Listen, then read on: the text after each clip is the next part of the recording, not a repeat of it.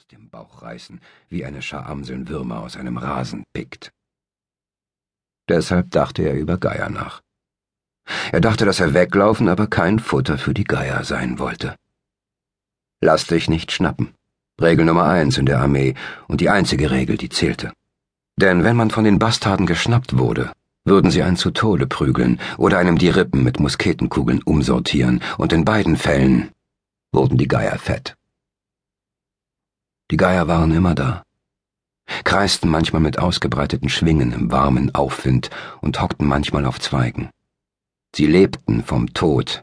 Eine marschierende Armee verschaffte ihnen einen reichhaltigen Speiseplan, und jetzt, in diesem letzten Jahr des 18. Jahrhunderts, durchquerten zwei verbündete Armeen diese heiße, fruchtbare Ebene im südlichen Indien. Die eine war eine britische Armee und die andere gehörte einem Verbündeten der Briten, dem Nizam von Hyderabad, und beide Armeen stellten den Geiern ein Festmahl zur Verfügung. Pferde und Ochsen und Kamele starben, dann sogar zwei der scheinbar so unverwüstlichen Elefanten, und schließlich starben die Menschen. Die beiden Armeen hatten einen Anhang, der zehnmal länger war als sie selbst. Eine Menge von Marketenderinnen, Händlern, Hirten, Huren, Frauen und Kindern, und unter all diesen Menschen im Tross wie in den Armeen selbst grassierten die Seuchen. Menschen starben an Ruhe oder am Fieber oder erstickten an ihrem eigenen Erbrochenen. Sie starben um Atem ringend oder schweißgebadet oder gebärdeten sich mit aufgedunsener Haut wie Wahnsinnige. Männer, Frauen und Kinder starben elendiglich, und ob sie begraben oder verbrannt wurden, war gleichgültig, denn letzten Endes bekamen die Geier sie doch.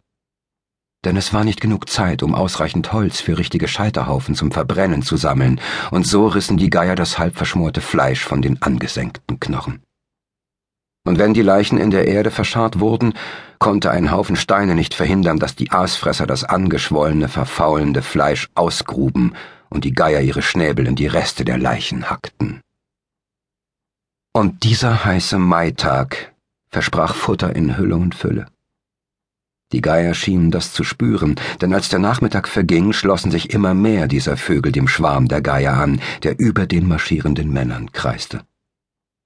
Die Vögel schlugen nicht mit den Schwingen, sondern schwebten einfach in der warmen Luft und warteten geduldig, als ob sie wüssten, dass das Festmahl des Todes schon bald ihre Mägen füllen würde. Hässliche Bastardvögel, sagte Sharp. Nichts als Ratten mit Flügeln. Doch niemand in der Kompanie des 33. Regiments reagierte darauf. Keiner hatte den Atem, um ihm zu antworten.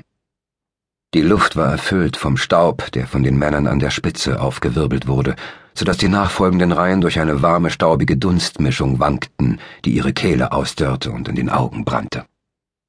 Die meisten der Männer nahmen die Geier gar nicht wahr, während einige so erschöpft waren, dass sie noch nicht einmal den Kavallerietrupp bemerkten, der plötzlich eine halbe Meile entfernt im Norden aufgetaucht war. Die Reiter trabten neben einer Baumgruppe mit roten Blüten vorbei. Ihre gezogenen Krummsäbel reflektierten den Sonnenschein, als sie von den Infanteristen abschwenkten, doch dann hielten sie plötzlich an. Sharp bemerkte sie. Es war britische Kavallerie. Die feinen Jungs waren gekommen, um mal zu sehen, wie richtige Soldaten kämpften. Voraus, von einer niedrigen Anhöhe, wo sich eine zweite Reitergruppe vor dem Himmel abhob, krachte ein Geschütz. Das Donnern der Kanone war gewaltig und hallte dumpf und bösartig über die Ebene. Der Rauch des Geschützes wallte, als die schwere Kanonenkugel in einige Büsche schlug und Blätter und Blüten zerfetzte, bevor sie Staub aus dem harten Boden riss und mit nachlassendem Schwung gegen einen knorrigen, umgestürzten Baum prallte. Der Schuss hatte die rot berockte Infanterie um gut 200 Schritte verfehlt, doch der Kanondonner weckte die Erschöpften auf. Jesus! stieß jemand in der hinteren Reihe hervor. Was war denn das?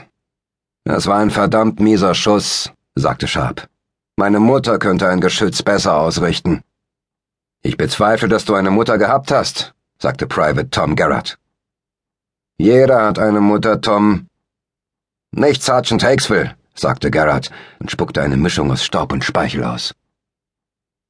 Die Kolonne der Männer hatte angehalten, nicht auf irgendeinen Befehl hin, sondern eher, weil der Kanonenschuss den Offizier der ersten Kompanie verwirrt hatte und er nicht mehr wusste, wohin er das Bataillon führen sollte. Sharp fragte sich, ob Tom Garrett mit ihm desertieren würde.